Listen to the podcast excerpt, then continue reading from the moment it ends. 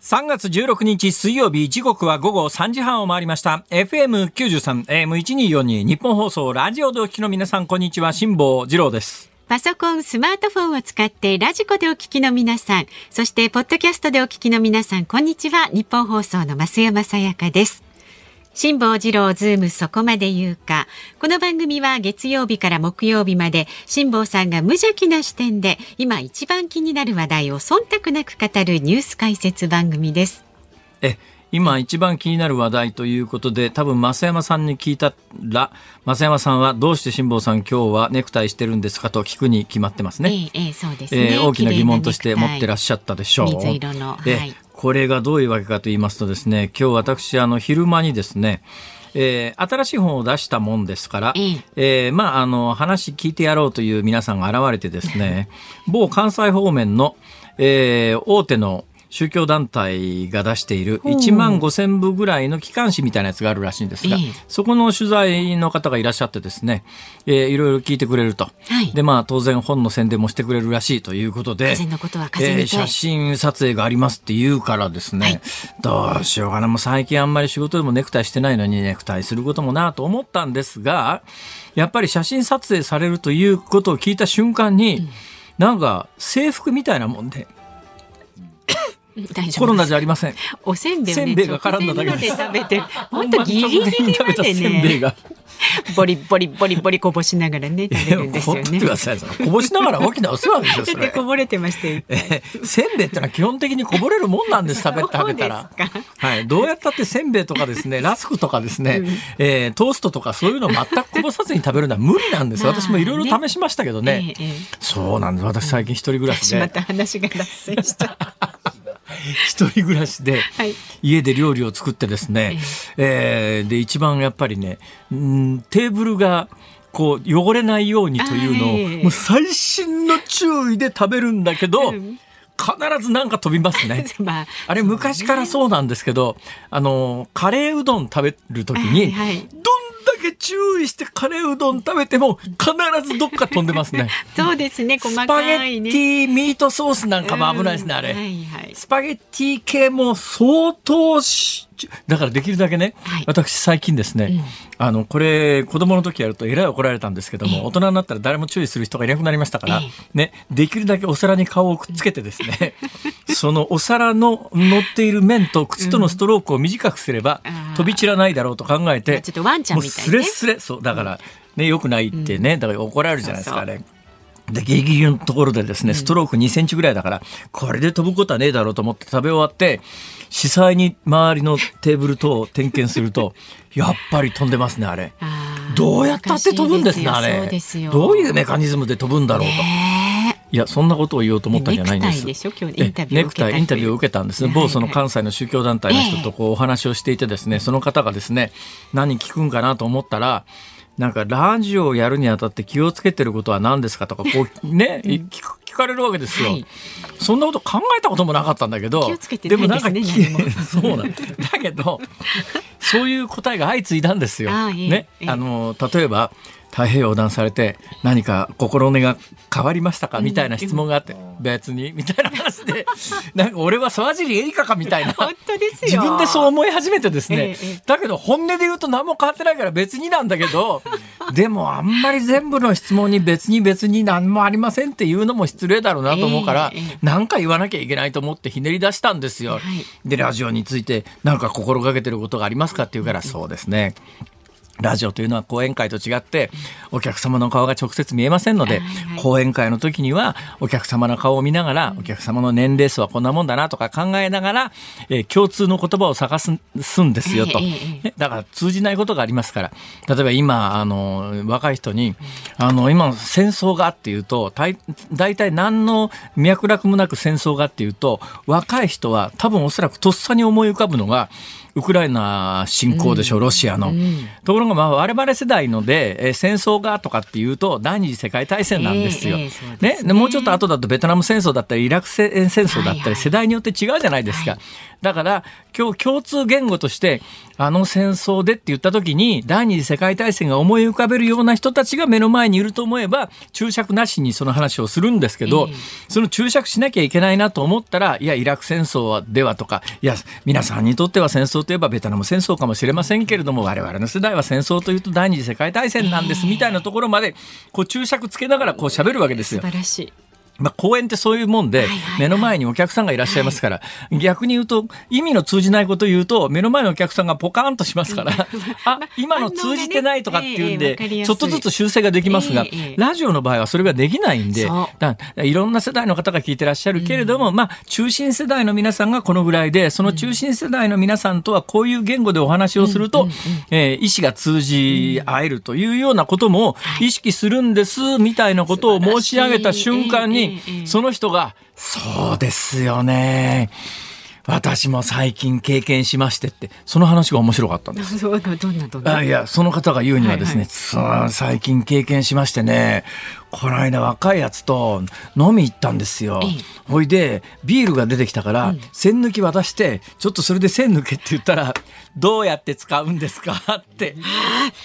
そう。あのね、それ、ちょっと恥ずかしいのがうちの子も栓抜き、はあ。はあ、あ女子大生のお嬢様。そうあのこれどうやってっていうのを一回教えたことありますよ。栓抜きの使い方、はい、だからこんなんて ある程度以上の世代の皆さんは、うん、まさか栓抜き使えない人が世の中にいるなんか想像もできないでしょうけれども現実に今栓抜き使えない人たちがおそらく何千万人単位で出始めているということを一定以上の年齢層の人はよく考えないと 一生懸命ほら朝礼でね、はい、えー、社社長さんが喋って頑張って喋ってんだけど、うん、な後から考えて従業員の皆さんおい社長の話分かったかと、そもそも長いんだけど長いだけなら我慢ができるけど、うん、言ってることがさっぱり分かんないっていうのは、ね、そうなんだ。から言葉ってお互いにこの意思疎通するためにあるもんなのに、えー、ベースがこう揺らいでると通じなくなっちゃってて、はいね、線抜きの使い方から教えないと分かんない時代に、でもしょうがないよね。だって生まれてこの方使ったことなけりゃ。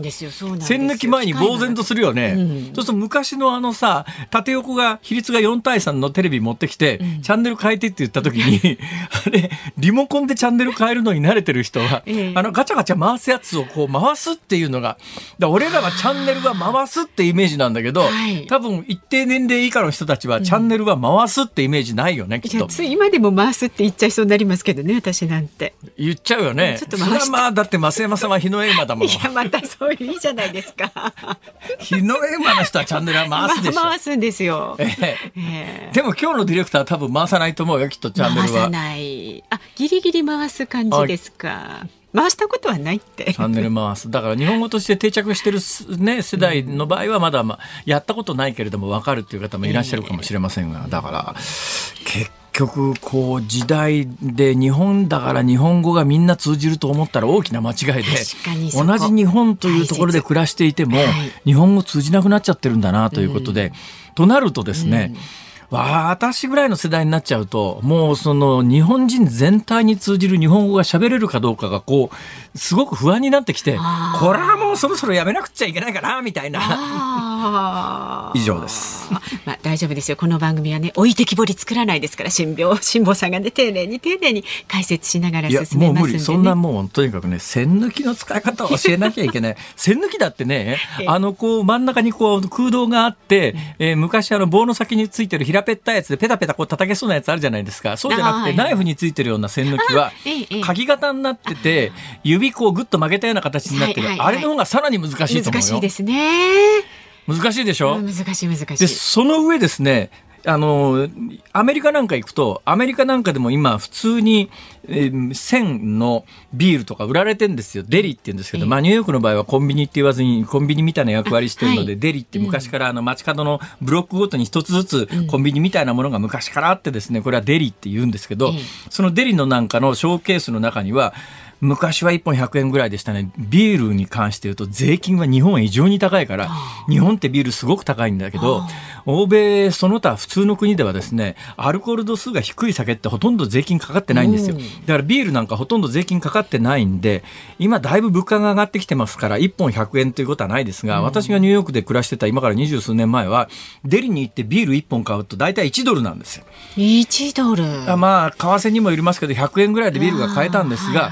で、線式の普通の線のようなやつで、線抜きでも抜けるんだけど、アメリカのこの手のやつはドリンクで、線のついてるやつはひねると開くんです。えー、そうなんですか？え、知りませんか？え、知らない。線抜きいらないんですよ。え、手怪我しそうじゃないですか？ああ、まあ確かに手怪我するよね。滑ったらね。でも滑らないですよ。だからビールの、ビールの普通の王冠なんだけど、王冠線抜きいらないんですよ。王冠グッとつまんで、グッと回すと線が開くんです、蓋が。で、私もそれで慣れてて、日本に帰ってきて、コンビニで王冠式のビール買って、あの、アメリカ式に、ガッてやろうと思ったらまさにそれです。回らないんだよ日本のやつは、そうですよね、手怪我しちゃうんですよ。だけど線抜きないと途方に暮れるよねこれ。そうですよ。ほいでしばらく睨んでて最終手段だなと思って、はい、歯で開けるかって 開いたんですか 結局それ。でもこれ歯で開けて、うん。歯がぶっ飛んだら、えらい高いビールになるよな と思って、はい。ネットでいろいろ検索をしたら、すごいっすねやっぱりネットの時代って。線抜きない時に、あの王冠式のビールの線を開ける方法っていうのがあって、紙なんですよ。紙を何枚も何枚もこう折りたたんでいくんですね。そうすると最後硬くなるじゃないですか。あれを下から当ててパーンって叩くと王冠抜けるっていうのがネットで見つけてですね本当に紙で開くのかと思って実際紙を普通の A4 番の薄い紙ですけどこれを何回も何回も折って折っていって最後は硬くなったやつを王冠の下に当ててそう下からちょいとあの全体に重量がかかるようなやつでパーンって叩いたらスポーンと抜けてこ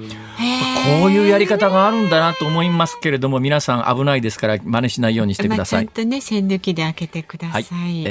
や何が言いたいかというと若い人の中で線抜き使えない人もいるということを前提にコミュニケーションを取らないと、コミュニケーションそのものが成立しませんよという、ほら、いい話だろ？いい話。これパッケージで公演で使えますそうだな。よし、公演ネタに書いとこう。メモしといてください。はい、では、株と為替の値動きです。今日の東京株式市場日経平均株価は大幅続伸しました。昨日と比べまして、415円53銭高い、25,762円1銭で取引を終えました。原油先物価格の上昇が一服し物価高による景気失速懸念が後退したほか新型コロナウイルスの国内の感染者数の落ち着きで経済正常化への期待が膨らんだということです。為替相場は現在1ドル118円25銭付近で取引されています。昨日のこの時間と比べますと変わらずという感じになっています。さあ、ズームそこまで言うか、この後は昨日から今日にかけてのニュースを振り返るズームフラッシュ。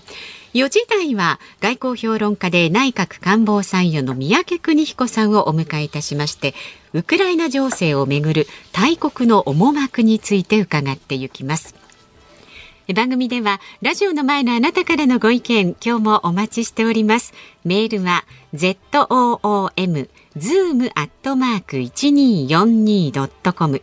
番組を聞いての感想はツイッターでもつぶやいてください。ハッシュタグ漢字で辛坊治郎、カタカナでズーム、ハッシュタグ辛坊治郎ズームでつぶやいてください。で、今日5時26分過ぎぐらいにね、お送りするズームオンミュージックリクエスト。今日はどんな曲をご紹介そうですね。目の前の若者が栓抜き使えなかった時に聞きたい曲 目の前の若者が栓抜き使えなかった時に聞きたい曲ございましたら理由なんかも添えてズームアットマーク 1242.com までお寄せください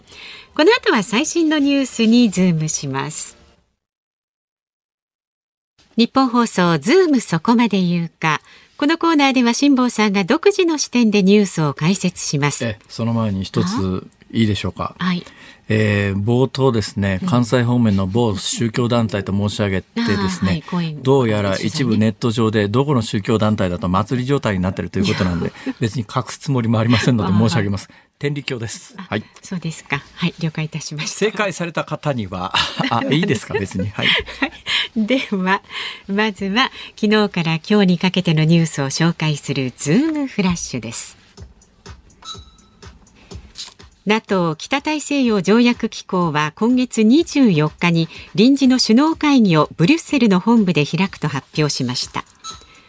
ロシアのインターファクス通信によりますと、モスクワの裁判所は、ロシア国営テレビのニュース番組の放送中、反戦を訴えたテレビ局の職員に3万ルーブル、日本円でおよそ3万4千円の罰金を課しました。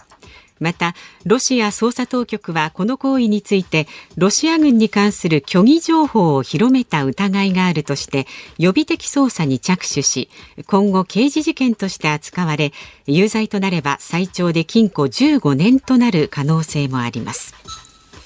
ウクライナに軍事侵攻しているロシア軍は昨日ウクライナ南部のヘルソン州の全域を制圧したと発表しましたこの発表が事実なら軍事侵攻を開始して以降州全域を制圧したのは初めてとなります。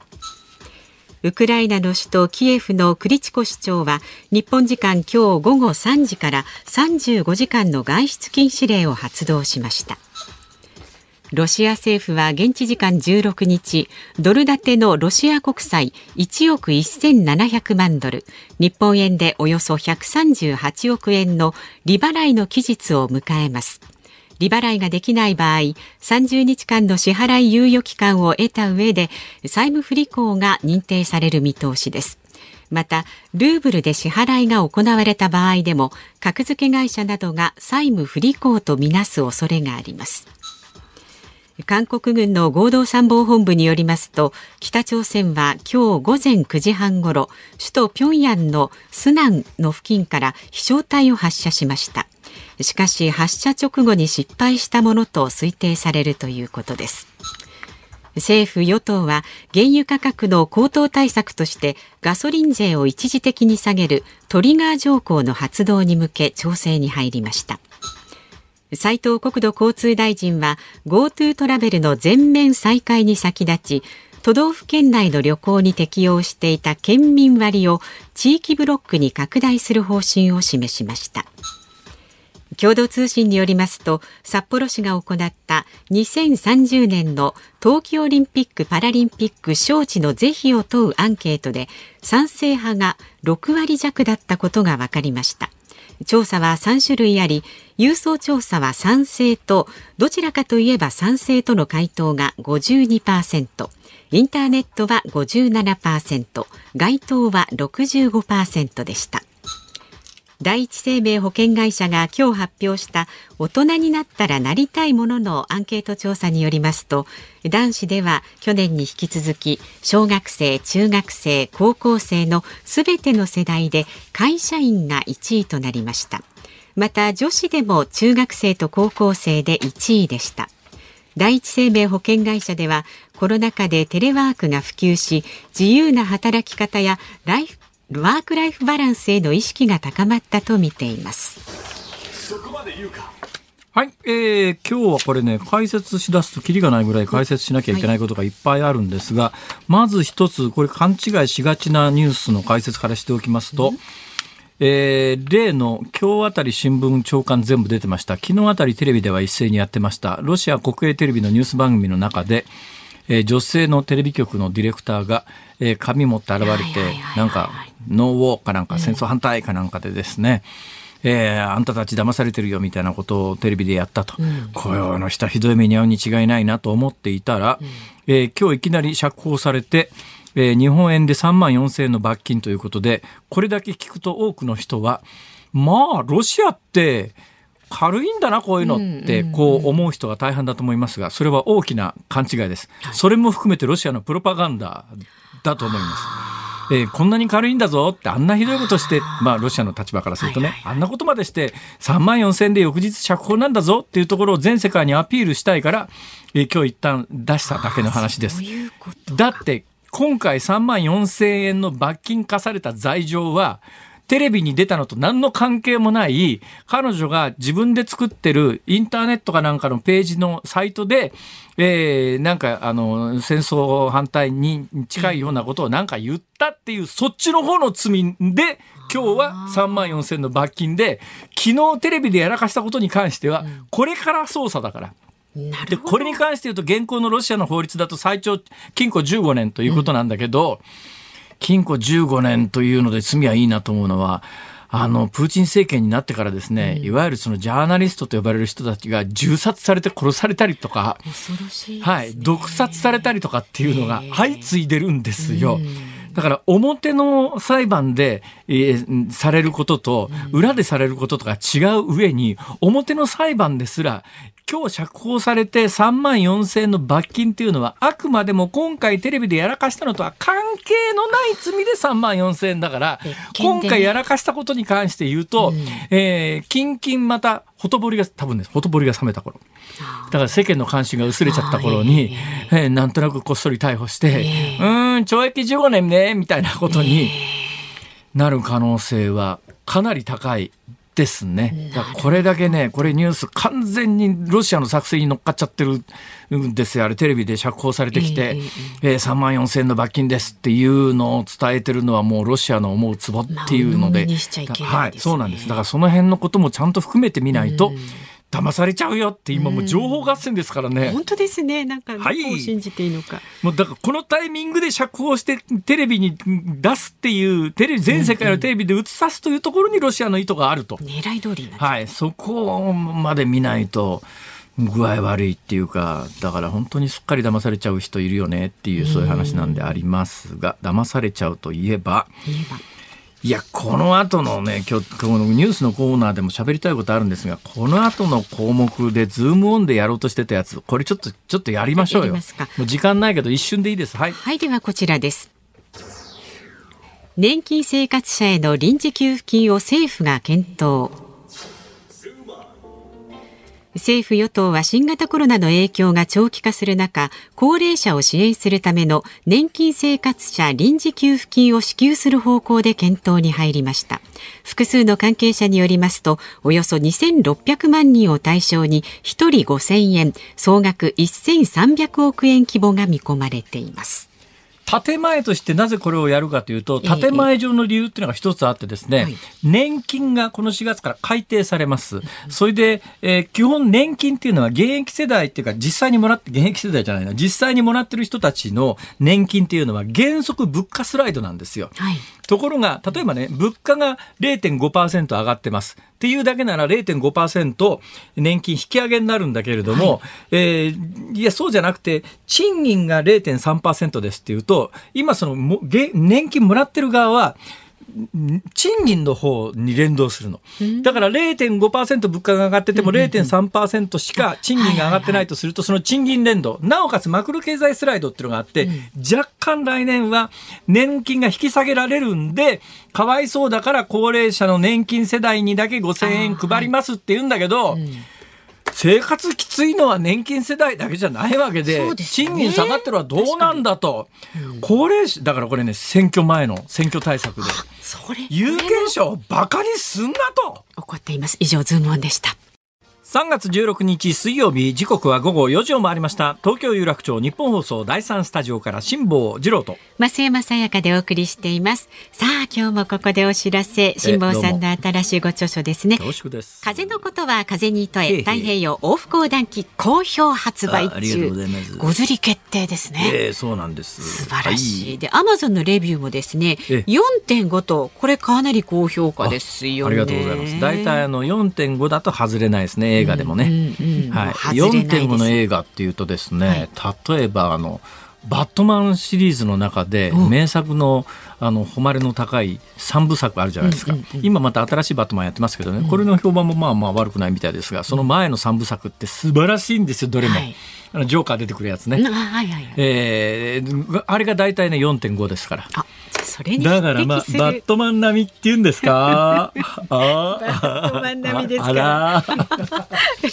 読んでいただきたいんですがこれ購入者特典といたしましてはね辛坊さんと偶然街で出会った時にこの本持っているとサインをしてくれる。いいですか？今日私です何ねこれ日本放送に来る時にいつものように銀座の4丁目あたりをうん。プラプラ歩いてきたわけですよ、うんうんそしたらすき家橋の交差点のところで、はい。えー、30前後のサラリーマンに声をかけられましてですね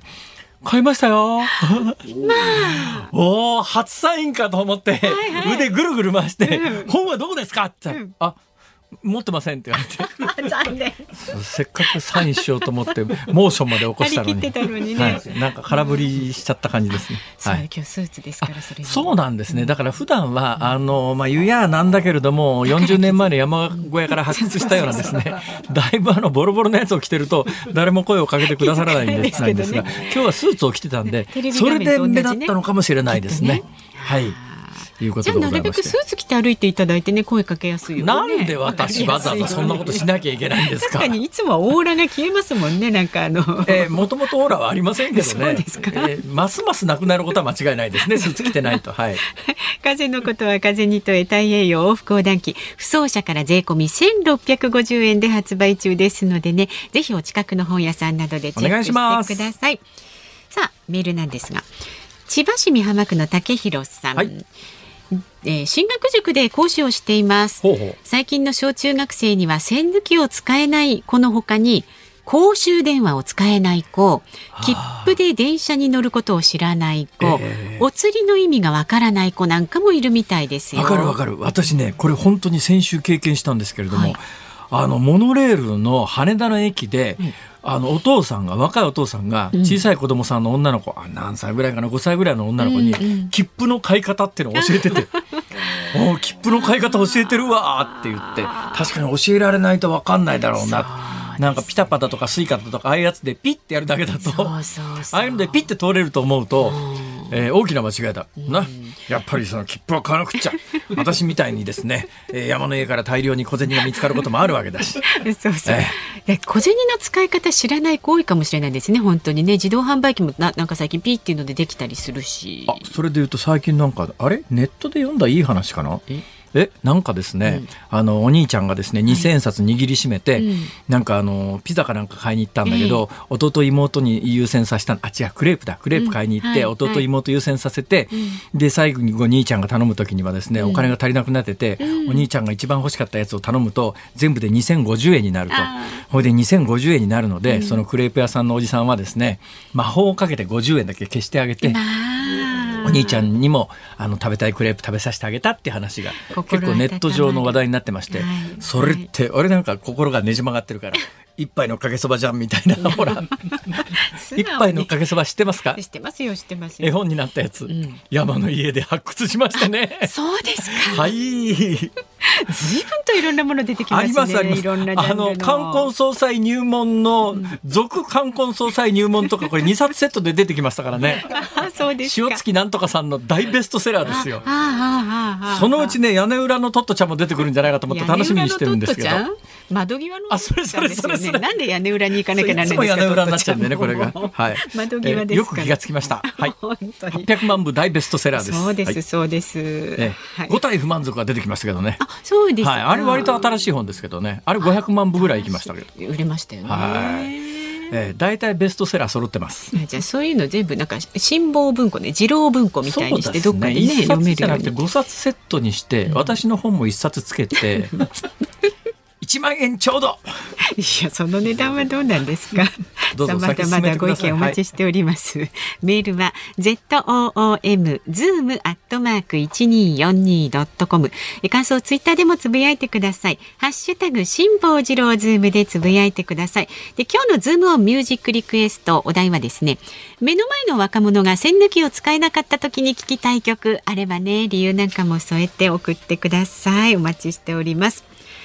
さあこの後は外交評論家で内閣官房参与の宮家邦彦さんをお迎えいたしましてウクライナ情勢をめぐる大国の思惑について伺っていきます。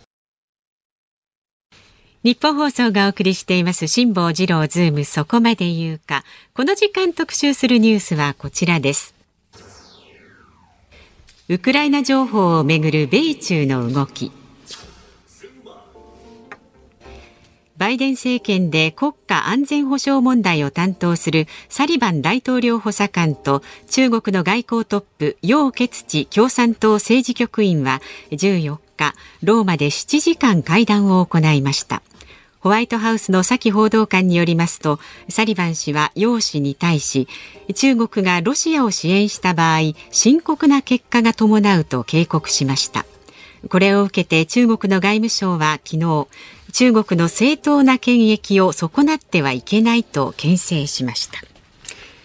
さあではここでコメンテーターの方お迎えいたします。外交評論家で内閣官房参与の三宅邦彦さんです。よろしくお願いいたします。よろしくお願いします。三宅さんは、はい、あの井出君の番組に出てらっしゃるから、はい、ここは割と馴染みがあるいつもそこに座ってるんですよ。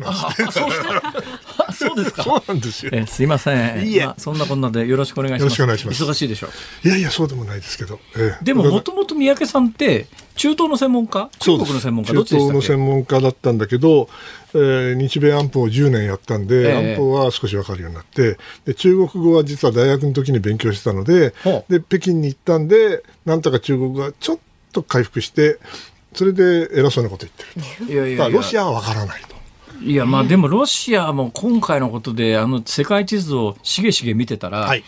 えー、トルコから中東って近いですよね。近いですよ。うん。むっちゃ近いですよね。そうそう。もう、ロシアにとってしかも中東は非常に重要な地域でもあるし、えー、ですからやっぱりユーラシアをこう全部見るようにしなきゃいけないんで、はい、これは外務省にいるうちはできないんですよ。なんでですか？だって局で分かれちゃうから。あね、だから北米局にいてね、ロシアのこと口出すの、何言ってんのお前と。関係ないじゃねえかと。え、そんな、そんななんですか？そういうもんだと思いますよ。僕だって、あの、ロシア語の人がね、なんか、北米、日米安保のこと言ったら、あんた何知ってんだと。言いたくなった時もあった。なるほどね。難しい問題ですね。うん、さあ、あの、直近の話題から言いますけれど、はい、私ぜひ知りたいのはですね、はい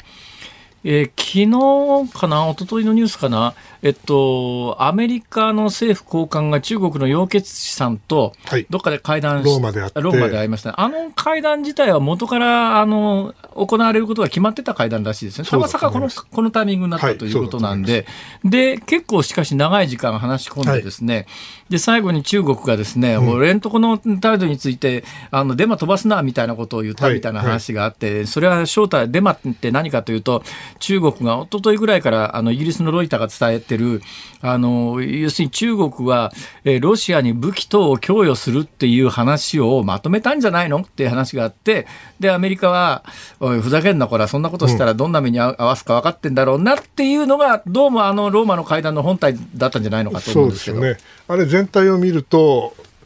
アメリカと中国の情報戦だと思います。え今おっしゃった通り、会うことは決まってた。えだけど、その前にアメリカは一言言いたいことがある。えロシアあんまり支持すんなよと。ええ、めんなよと。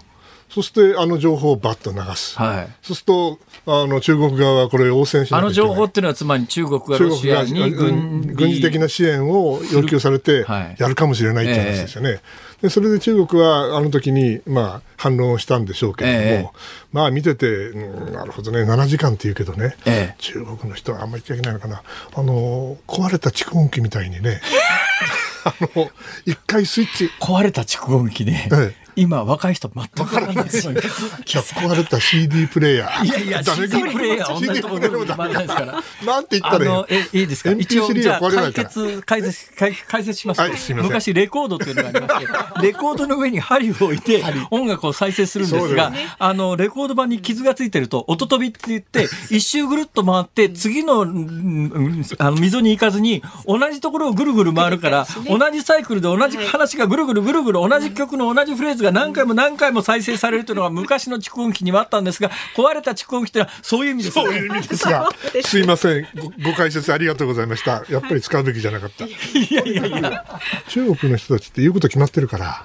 だから一回スイッチが入ると、ええ、それはずっと止めようがない。でも、よ出てたのは、楊潔楊潔チさんというのは、いや、楊潔チさんというのは、なんだかんだ言いながら、中国の外交部門のトップで、権力はちゃんと持ってる人でしょ？そうです。だけども、その上にもいますし、ええ、それから中国の立場っていうのはもう決まってますから、ええ、別にアドリブなんかできませんから。はあ、基本的だから7時間コースとああやっぱりやったかどうなんですか？これやっぱり水面下で今まさにインテリジェンス、はい、スパイの世界でですね、はい、アメリカとしては中国がロシアに何かあの武器等の供与をしそうだなって情報があったということですかね？もちろんそうです。そうだと思います。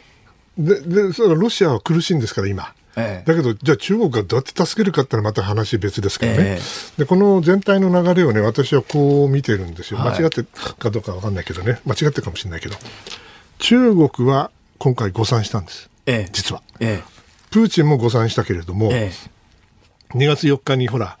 オリンピックの前にあったでしょ、はい、あの時に相当あののめり込んで、一心同体みたいなこと言ったじゃないですか、ロシアに対して、まあ、中国としては、まあ、今回、アメリカその他が制裁だって言ってですね、えー、まあ、外交的制裁みたいな形で、ところが中ロシアはプーチン大統領がオリンピックの開会式に行ってくれる中国としては、うん、まあ、他にそっぽ向かれてるからそうそう。これはロシアは大統領が来たんだそういう話ですよね。そう。それの上でねもおそらく中国はねもっとロシア早くパンパンパンパンとウクライナやると思って、はい、だけど残念ながらというか、あの当然なんですけども、あんな簡単にはいかない、そして、それまではロシアを支援してた部分があるんだけども、だんだんあの危なくなってきた、ロシアは悪者になっていった、それを支援するこれだけやっぱりあのロシア全世界がまあ、ある意味、意思を一つにして、はい、対ロシア非難の声を上げるとは思ってなかったし、でそのこんなにウクライナみたいな核兵器も持っていない、まあ、いうや、うん、中国、ロシアから見りゃ小国に手こずるとも思ってなかったとい。うのが、まさに誤算だった。なんですよね。それで最初はですね、ロシアに対してはもうものすごい、あの、一心同体的なことを言っていながら、徐々に徐々に言い方を変えてきて、えーえー、いや、ロシアはね、それはあの、ウクライナの侵攻については何一つ言わないわけ。非難もしないけど。えー、そして、あの、アメリカけしからんと言ってるし、から NATO の拡大ってこれはけしからんと言ってて、どうも中国は最近あの、最初の判断ミスがあったこともあって、立場を徐々に少しずつ変えようとしている。だけど、えー、一気にアメリカに行っちゃったら、今度はロシアとの協力を得られなくなって、はい、これ困るでしょ？だロシアともいい顔をしながら、アメリカにもすりようとする。そうするとどうなるかというと、漁夫の利を取ろうとする。ところが漁夫の利を取るためには相当の一本のタイトロープがあってねこのバランスをうまく取らなきゃいけないんですが、えー、果たしてうまくいってるんでしょうかね。でアメリカはガーンとあの情報を流して、えー、で中国に、まあ、あのほっぱりと引っ叩いたわけですよね。で中国側はいやそんなことないですよと言ってんだけどもおそらく中国側の本音はですね最後はウクライナが終わって勝つのは中国だと。ウクライナでロシアは弱まればそれはそれで結構だと。はあ、うん。そしたらロシアの兄貴分だったかもしれないけど、これからロシアの中国の言うことそうですね、まあ、長年、中国の方が経済力は上だし、人口も多いけれども、やっぱり共産主義の歴史からすると、うん、えー、ソ連の流れを組むロシアの方が上っていう感覚が。あったのが、もしかするとここでひっくり返るかもしれない。だからもう一つはやっぱりアメリカに対してロシアさん頑張ってね、ウクライナでガンガンやってね、そしてアメリカをヨーロッパに引き付けといてね、そしたらアメリカの関心はインド太平洋地域には来ないでしょ。そしたら中国は一息つけますよね、こういう流れですそれで最後は生き延びるんだなるほどただね、一方で、うんはい、今回、ロシアがこれだけウクライナに手こずってるというのを見ると、はい。はい、えー、もしこれ、すんなりね、はい、あのロシアがウクライナ制圧して、あっという間に、まあ、衛星国に作り変えちゃったりすると、はいはいはい。中国もじゃあ次はうちの番だから台湾に行こうと思ってたのが、今回あの失敗を見てると、これはうかつに台湾行くとえらい目に遭うなとは思い始めてんじゃないのかなといや、まあ、初めからその気はないと思いますけど、今おっしゃる通り、思い始めてることも間違いないんです。なぜか言ったら、陸でタンク使ってあんな近所ですよ。ね、あの、あんな手こずってんのにね、ええ、海の向こうの大きな島をですよ。しかも海軍国でなかった中国がどうやって占領するんですかと。な、無理です。そんな簡単にはいきませんよ。ですよね、えー、でしかもあの、スイフトを含むですねこの経済制裁、はいえー、これ、中国に全部やれるとは思わないけども、相当ロシアの経済、傾いてますよね。あれやられたら中国経済終わりですよ。そうなんですけど、でもそれに関して言うと逆にちょっと怖くなったのは、うん、相手が中、ロシアだから、まあ日本もスイフトに乗っかって、はい、経済制裁だって言うても、まあ言うてもロシアとの貿易なんかたかが知れてるけど、はい、これ中国に向けてスイフトみたいなことやったら日本経済どうなっちゃうのってのはありますよね。世界経済がね、ええ、中国に対してあれをやったら世界経済すっ飛ぶという人がいて、え、だからできねえだろうと中国は高をくくってると思うんですよ。なるほど。さて、えー、今回の本体のウクライナ侵攻がどうなるかの予想を教えてください。はい、はい。最近の状況、まあ、ちょっと短期的な話ですけど、過去1週間、2週間の動きを見ていると、ご承知の通り、攻め上ぐんでるんですよね、はい、その理由はいろんな理由があるんですけど、もちろん勇敢なウクライナ兵もあるんだけれども、え入ってった連中がどうもど素人っぽい、はい、戦術はもうめちゃくちゃだし、えまあ、地形すら知らないから、迷って。ね、でタンクでこう走ってんだけどもその周り普通だったら歩兵がこうついてってそれであのもし待ち伏せなんかあったらそこをつけるようにあのフォーメーションを組むんですけどそれもやっていないらしいと。だからウクライナ軍からするとカッカッカって笑ってますよ。ですから最終的に飛び道具ではロシアの方が強いからいずれはキエフをおそらく攻略し、包囲し、そして兵糧攻めにして、そしておそらく人道的にはひどいことをやると思いますけど、落とせるかもしれません。だけども、それでロシアが本当に得られるものがあるのかと考えると、傀儡政権作る中だって、じゃあ誰が、誰が、誰が傀儡の大統領になるんだって、だそいそいつにどうやって正当性を持たせるんだっていうと、武力で制圧してもなかなか国を治めるとこまでいかないですね、これ。まあ、南の市長さんがね、なんか変わって、えー、今、だからどんどん市長さん、傀儡国すぎあの程度だったらまだいいけど、えー、国を、おっしゃる通り、傀儡政権を作るって大変ですし、今もうすでにそのウクライナにはですね NATO 軍から NATO 兵は来ないけれどもしかし武器弾薬は続々と入ってるわけですよね。それでいうと怖いのは最近ほらシリア等から傭兵集めてロシアが送り込むっていうのはだから同じ民族のあのロシア兵で徴兵特に徴兵制だと全く戦力にならないけど、はい、もう人殺しがあの専業みたいな傭兵をそれこそ中東から連れて持ってったら大大量殺戮が始まるんじゃないかと。かもしれない。と思ったんですが私も、ええ、だけど同時にね一体誰が指揮するのと。はい、アラビア語でしょと、ロシア語じゃないでしょと、なるほど。ね、しかも情報をどうやって共有してね、ええ、でお前あっち行け、あっちだめだから今すぐにこっち行けって、そんなことシリア兵にできるわけがない。ですから、今の専門家の見方はですね、確かに続々とあの傭兵もしくは、ああなんですかね、えー、増強部隊が入っているんだけども、はいはいええ、おそらくこの1週間ではとても大規模な攻撃ができないだろうと言われてるんですね。で一番恐れているのは、これが長期化をする。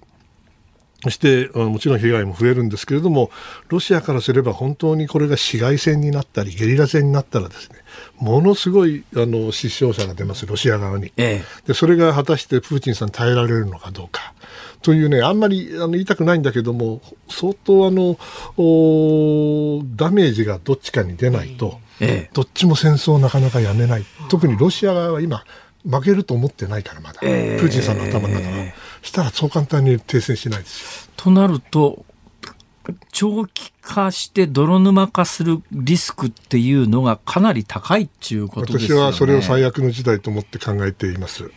そしてロシアが劣勢になった時に変な武器を使うんじゃないかという恐れももちろんあるし、はいはいはい、同時に、えー、モスクワで何か変なことが起こる可能性もあるし、えー、まあ、その意味ではあのあんまり市街戦は想定したくないんですけどもそうなった時に大きな進展が起きる可能性が高いなと思ってます。うん最終的にはどうなりますかね、プーチン大統領、あるいはロシア側の事情で兵を引く、ただ、アフガニスタンで、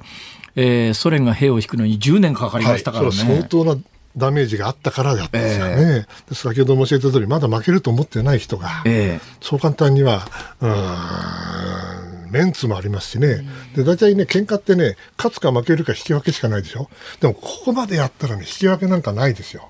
ね。それで、ロシア勝てないでしょ。そしたら負けるしかないんだけど、その負けをプーチンさんが認めますかと。どうやって認めさせるんですかと。まあ長期目線で見るといつかはやっぱり今回の侵攻は間違いだったということでロシアが負けるだろうとは思いますが、はい、そこまでにおびただしい人命が失われる可能性も同時に高いと。それが現実ですよね。そうです。その通りです。しかしなんでプーチン大統領はこんなにどう考えても合理的でない判断をしたんですかね。うん、ロシアの専門家ほどなぜかって言っておっしゃってますよね。えー、それはあの血迷ったかね。年取ったか、えー、おごりがあったか、えー、まあ、いろんなあの判断ミスがあったんでしょう、これは本人の自叙伝でも、自叙伝書く暇あるかどうか知りませんけど、それを読むしかないですね。日本はどうすべきですか？日本はこれ、やはりところは地球の反対側ですけれども、力による現状変更が、これをあのまかり通ったら、いずれ先ほどおっしゃった通り、我が国の近くで何か起きるかもしれないということを考えると、ここはあの常に国際社会の一丁目一番地にいる。すなわち、普遍的価値を維持し、えー、そして力による現状変更に反対すると。これに尽きると。ただね、日本の世論も大概だなと思うのは、日本の世論ってあの、かつて安保反対闘争が盛んだった1960年代、70年代と、はいはい、一部大して変わってない人がいるなと思うのは、うん、あのスローガンとして戦争反対を掲げるじゃないですか、はいはい、でもスローガンとしての戦争反対に意味がないというか、むしろ逆に言うと問題が大きくて、単に戦争反対ということは、ウクライナに抵抗するなって言ってるのと、イコールになると、これ、ロシアの思うツボで、そんなことがまかり通ったら国際秩序むちゃくちゃになって同じようなことが全世界で噴出するきっかけになるでしょと、うん、だから抵抗するなとか戦争反対っていう言葉はあまりに無責任ではなかろうかと。でも久しぶりにあれ見て、ああ、こういう人たちまだいらっしゃるんだと思いましたけどね。無責任な人たちが。えー、今の文脈で喋ったのは三宅さんですか、えクレームその他があある場合は、えーと、三宅邦彦さんを、えー、あの、えー、邦彦さんを名指しで文句を言っていただければ。けしかけた人もね。ね、そうですよね、同罪ですから、まあ、いろんなお考え方ありますからね、人それぞれね、本当に。またす、またうまくまとめようとしますね、アナウンス室長。本当に。そうですか。でもこれ、日露で、えー、まあ、これ三宅さんのある意味専門、あ、三宅さんは別に経産省じゃないか。あの、サハリン1、サハリン2のロシアの原油と天然天然ガスはどうしましょう？やめられないですね。簡単には。えー、なぜかというと、あのこれ、マーケット、これあのプロから聞いた話なんですけど、はい、まあ、どことは言えないけど、あそこのガスっていうのはもう、あの買う人と売る人決まってますから。広島ガスとか。あよくご存知で4割ですからね、4割が、ね、来なくなったら、それはたまんないですよ、えー、ですから、そんな簡単にイエス、ノーとは言えないけれども、えー、何らか別の形で、ですねやはりあの示すべきものは示さなきゃいけないと思います。うんということでございまして、お忙しい中ありがとうございました。どうもありがとうございました。またぜひズームの方にも。毎週いらしてるんでしょ？だったらついでに時々ここまで来て。いいいですよ。来ていただけると昼間の時昼間よそいていただいて、ここの時間にチロチロっと帰ってきていただくだけでってまたそ時々来るけどこれ朝ですからね。そうそうなんですよね。夕方までずっと待ってなきゃいけないんですか効率悪い。そんなこと言わないいいです。そんなこと言わない。ありがとうございます。ありがとうございました。外交評論家で内閣官房参与の三宅邦彦さんでした。日本放送辛坊治郎ズームそこまで言うかをポッドキャストでお聞きのあなたいつもありがとうございます。増山さやかです。お聞きの内容はポッドキャスト用に編集されたものです。辛坊治郎ズームそこまで言うかはラジオの FM93 AM1242 に加えてラジコでもお聞きいただけます。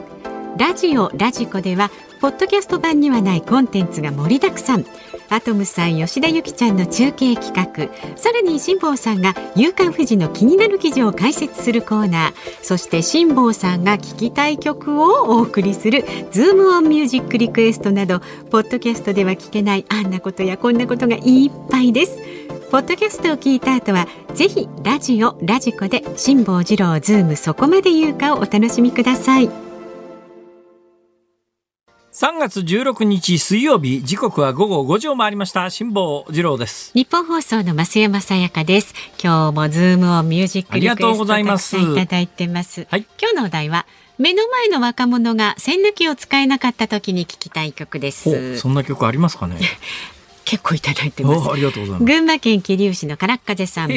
恥ずかしながらうちの20代の子供も法事の席で栓抜きは持ったものの王冠相手に首をひねっていて、え、飽きたことなかったけ？ど、同席の大人たちびっくりしました。やっぱりそうなんだ。そう。でね、兄の娘たちも同様でまるで宇宙人のように感じました。そこでピンクレディの UFO なんて なるほど。なるほど、なるほど。練馬区のミスタージレンマンさんはですね、栓抜きを使えない若者に安全地帯ジレッタイをお願いします、うん、はいはい。栃木県はですね梅干し小僧さん。目の前の若者が栓抜きを使えない時に聞きたい曲は中森明菜少女 A をリクエストします。なんで？ジレッタイああなるほどね。ジレッタイシリーズですね、ね、そうですね。あれ昔ねあの、うん、うん、自衛隊に言い換えたパロディの曲が結構それなりに流行ったことがありましたけどね。なんかいろいろ考えますね。はい、埼玉県は佳代子さん、細川隆さん応援歌行きます。ほあのある年代以上の人はビールの CM といえばこの曲だった時期があると思います。栓抜きを知らない若者には自分で開けてあげて美味しくビールをいただき昔そうですよね。CM であのスパーンスパーンって抜くところがよくテレビで出てましたよね、はいはい、あれ見たことある人は別に使い方わからないってことはありえないんで、うん、だからその後の世代ですよね。えー、茨城県のゆうじさんです。ひねりがないですが、伊集佳代さんの教えて。これあのアルプスの少女ハイジの主題歌だそうです。教えてってやつね。それから。中原区のともえさん線を抜く？線？まさか千まさか千まさを、えー、星影のワルツをお願いします。遠いなこれこれ、はい、このこのシリーズいきますよ。千正さんの誰ですか？なんなん曲は星影のワルツ。星影のワルツ。うん、はい。続いて墨田区の六さんさんですね。ズバリ秋川雅文さんの千の風になってです。千だからね。千つながり、ね、の風になって千抜かずに待って千抜かずに待って。いやいやあのね。それからですね、長野県飯田市の羊年55歳さんは若者がビールの線が抜けない見ていて歯がゆい歯がゆい浅香唯リクエスト曲はセシル、えー、浅香唯さんのね、えー、でねこの方瓶ビールの線はライターや割り箸で線の下を左手で掴み線と指の隙間にライターや割り箸の端を突っ込んでてこの原理で開けますって書いてある。あの危険なことはやめましょう 皆さん。そうですね。はい。一番抜きで開けましょう、はい、市川市の陽気な陽気屋さん。リクエストはゆずのいつかです。ほう栓抜きといえば王冠。王冠といえばクラウン。クラウンといえばいつかはクラウンということで連想ゲームか。でねこちらの方は容器メーカー勤務だそうでして、えー、手で開けることができる王冠のことはツイストクラウンもしくはツイストオフと言いますっていう情報も、ツイストねじるわけですね。ひねるわけですね、うん、なるほどね。わ、はい、かりました。いろいろ本当に皆さん頭絞っていただいてありがとうございます、え一番シンプルなやつにします、はい中森明菜少女 A 少女 A で、はい、行きましょう。5時26分頃になると思いますけれどもね今日は少女 A お送りいたします。さあ番組ではラジオの前のあなたからのご意見を24時間お受けしています。で明日木曜日は飯田アナウンサーですが実はですねあの飯田さん昨日インターネット放送でプロ野球オープン戦の実況にね1イニング挑戦してるんですよ。えー、飯田君が野球の実況？初めて。阪神戦？昨日。違うの、えー、阪神戦じゃなかった。阪神戦だとただの応援放送になっちゃうもんね。阪神戦じゃないそうです。えどうだったちらっと聞いたんですけど、部分的に。いやなんかねすごい様になっててびっくり、まあ、器用だからな。何やらしてもああいうタイプの人はできると思いますよ、ねえ。ー、だけどねそういうのはねこの業界でも昔から器用貧乏と言われてね大成しないんだよこれがちょっとそうそういう話を言うとあのご紹介しづらいんですが隣にいるニュースデスクの森田さんもですね先週の土曜日にやっぱりいやいやいやあの本当にね。素晴らしい大絶賛。やらせてもうまいんだからもう。器用貧乏です 先言っといてよそれ。本当にでも素晴らしかったです僭越ながらさあニュースに関する質問でねあの飯田アナウンサーにね明日はやってほしい政治家のモノマネまたは野球実況についてなどを。お待ちしております。メールは z o o m zoom アットマーク一二四二ドットコム。ツイッターはハッシュタグ漢字で辛坊治郎カタカナでズーム。ハッシュタグ辛坊治郎ズームでつぶやいててくださいメッセージお待ちしております辛坊さんが独自の視点でニュースを解説するズームオン。今日最後に特集するニュースはこちらです。まん延防止全面解除へ。政府は今月21日までの期限で東京や大阪など18の都道府県に適用しているまん延防止等重点措置を全面解除する方針を固めました。病床使用率が高かった大阪府も延長要請をしない方針です。岸田総理大臣は今日関係閣僚と協議を行いその後記者会見で全面解除を表明する見通しです。もうなんか世の中歩くとですね、えー、まあ飲食店なんかまん延防止措置の、えー、基準にのっとってラストオーダー8時ぐらいに聞きに来て9時までしか提供できませんよみたいなところになってますけれども、でもそれ以外はもうごくごく普通に皆さん生活し始めてますから世の中の動きに政府も合わせてきたなとそういう意味で言うとね、うん、今日私あの夕刊レベルなんでこの時間帯のニュースでこれ紹介していいのかどうなのか、まあ、各地出てる話なんですけど、これもちょっと政府方針でこういう方針を固めたという報道が夕刊レベルで行われている話なんで、はい、どこまで裏が取れてる話か分かりませんけれどもまあまあ裏が取れてると見てもいいでしょう、えー、政府がですね新型コロナに関してあの、事業所が担う濃厚接触者の特定について今後は求めない方針を固めたと。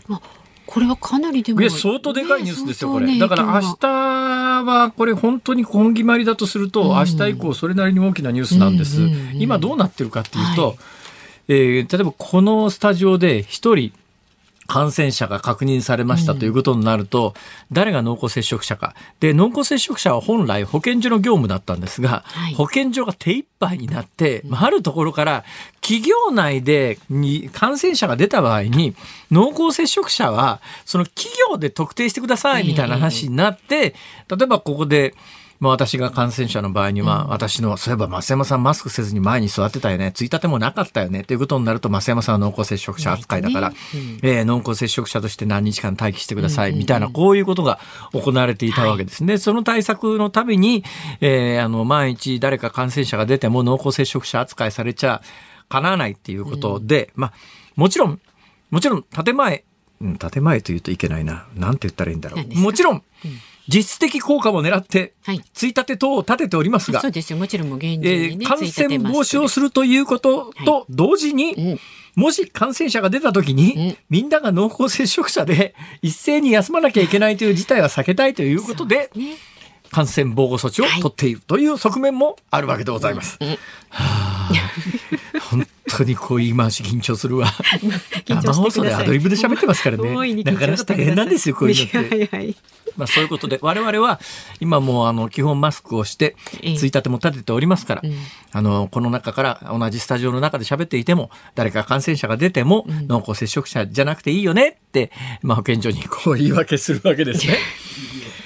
ところがですねどうももうもういいんじゃないっていうことに政府的にもなりつつあって、だから今もう保健所も手一杯だから各企業さんに任せました。濃厚接触者の特定はっていうことになったんだけど、はい、その濃厚接触者のおかげで全く業務が回らなくなってて、で大半が発症しないとやっぱり、ね大半発症しないで家でプラプラしてるだけなのにそれ濃厚接触者特定する意味があんのかっていうような声がもうもうこの特にオミクロンになってからだいぶ高まってきていて、その常識的な声に政府も合わせるようになりました。だからさっきのまん延防止措置の全面解除も含めて、えー、世の中の方がちょっとずつ先取りしてる感じがあるんですが、世の中のちょっと先取りしてることに、え政府も合わせてきたかなっていう、まあそういうニュースですね。はい、ただし、企業に関しても全面解除ではないんです。えー、例えばどういうケースがあるかというと、一般企業の場合は、まあ、濃厚接触者の特定はしないんだけど、例えばね、えー、養護施設みたいな場合で、養護施設のようなところで、えー、誰か一人感染者が出ました。となると、そのケアしてる人の中で濃厚接触者はやっぱり洗い出して、うんうん、えー、高齢者に移すと大変なんでっていうことで、全面解除ではないんだけれども、普通の企業に関しては、そういう措置が行われますよという政府の方針が今日の夕刊レベルでちょっとずつ出始めてるということは、おそらく、えー、全く根拠なしに新聞も書いてこないはずなんで、そういう情報をちょっとずつ厚生労働省はリークを始めてると。だからまあ今回のまん延防止措置の全面解除も含めて、えー、このオミクロンが入り始めた時に私いろんなところで、いや、これは、まあ、いわゆる新型コロナの一連の大騒ぎの終わりの始まりが見えてきた感じがしますとこう申し上げてたのが、はい。はい、まあ、見事にそういう形になってて、その流れが実現してくれればいいなと、はい、そういう話でございます。はい以上でよろしいでしょういやまだ喋るというんならいくらでも喋りますけど。えっとね2分ぐらいはね喋れますけどね。あそうですか、うん、それではですね、うんうん、えー、コロナの話にしますか？コロナの話で言うともう一つ大きなね、うん、えー、もうそろそろかなっていう話題で言うと GoTo なんですよ、さっきあのニュースのコーナーのところで、はいえー、ブロック制にするっていうような話がありましたね、はいうん、県民割をブロック制にするってどういうことかというと、うん、例えば今まで兵庫県が独自にあの GoTo 始めますっていうと兵庫県に隣接している大阪としてはえ？兵庫県で GoTo やってるのに大阪なしかよみたいなことになるわけですね。だから地域ごとのブロック、だからこれどういうブロックにするかというと、例えば近畿は近畿ブロック、はい、九州、九州ブロック、うんえで、どうやらですね、今の政府の方針でいうと、北海道、東北は一つのブロックにするみたいですね。で、九州と沖縄も一つのブロックにするみたいです。はい、ということになると、実質的にかなりの広域の地域 GoTo は近々もう始まると。いうことですね、はい、でおそらくその様子を見ながらその様子を見ながら、私がこの番組で申し上げているようにゴールデンウィークの前後、まあ、ゴールデンウィークを避けてゴールデンウィークの明けぐらいから全国的に解禁する前倒しとしてゴールデンウィークの前に地域割はえー、今まで県民割という都道府県レベルだった単位をこれをブロック単位に広げて始めるよと。だからまあいろんな意味で終わりの始まりというか出口を探る動きが出てきたなと、一つ一つのニュースが、まあ、そっちの方向性を指していると、はい、そういうことでございます。はい、以上今日最後のズームオンでした。ズームオンミュージックリクエストをお送りしているのは、ラジオネーム梅干し小僧さんのリクエストで、中森明菜少女 A。えーちょうど世代的にドンピシャですかね、増山さんは。ですね。なんか歌詞カードなしで歌えるという、そんな雰囲気ですか。空で歌えますか、すごいっすね。はあ、はあ、どんな少女 A だったんでしょうか。少女 M。ね、はい。M 増山、はい、はい。さあお聞きの日本放送この後は鶴子師匠美和子様の登場、鶴子の噂のゴールデンリクエストをお送りします。で明日の朝6時からの飯田浩二の OK 工事アップコメンテーターは明治大学准教授で経済学者の飯田康之さんそしてロシアがウクライナに仕掛けたサイバー攻撃につきまして慶應義塾大学大学院政策メディア研究科教授の土屋大洋さんに伺うということです。でこの午後三時半からのズームそこまで言うかは飯田浩司アナウンサーの登場になります。はい飯田浩司君は昨日ですか？その野球の実況されたのは。野球の実況。ね。えインターネットの野球の実況がなかなか素晴らしかったということでございますから、はい、本人にそのあたりの感想を別に聞きたくないわ。もともとね飯田君あの実況したかった人ですからね。そうなんです競馬実況したくてあの実況がしたくて日本放送に入ってきて、うん、でなんでキャスターの道に入ったのかしら？それはそれはスポーツでダメを出された。私なんかスポーツで出せ、ダメを出されたからね、とっと、もうものすごい早い段階でスポーツアナがね、もうあ、あ、あ、あ、あきれ返られてですね、先輩にスコアブック渡されて、スコアつけてこいって言われて、得点ボードしか映してこなかったですね、ダメだこりゃっていうことにどうもなったというエピソードがありますが、はい、てなことでございます。はい、はい、えー、思えば10年前の缶詰が最近家から出てきたんですが、それでもプルトップでしたから。だから最近の人が缶切り知らないわけだよ、そりゃ。辛坊治郎ズームそこまで言うか、ここまでのお相手は辛坊治郎と、増山さやかでした。明日も聞いてちょうだい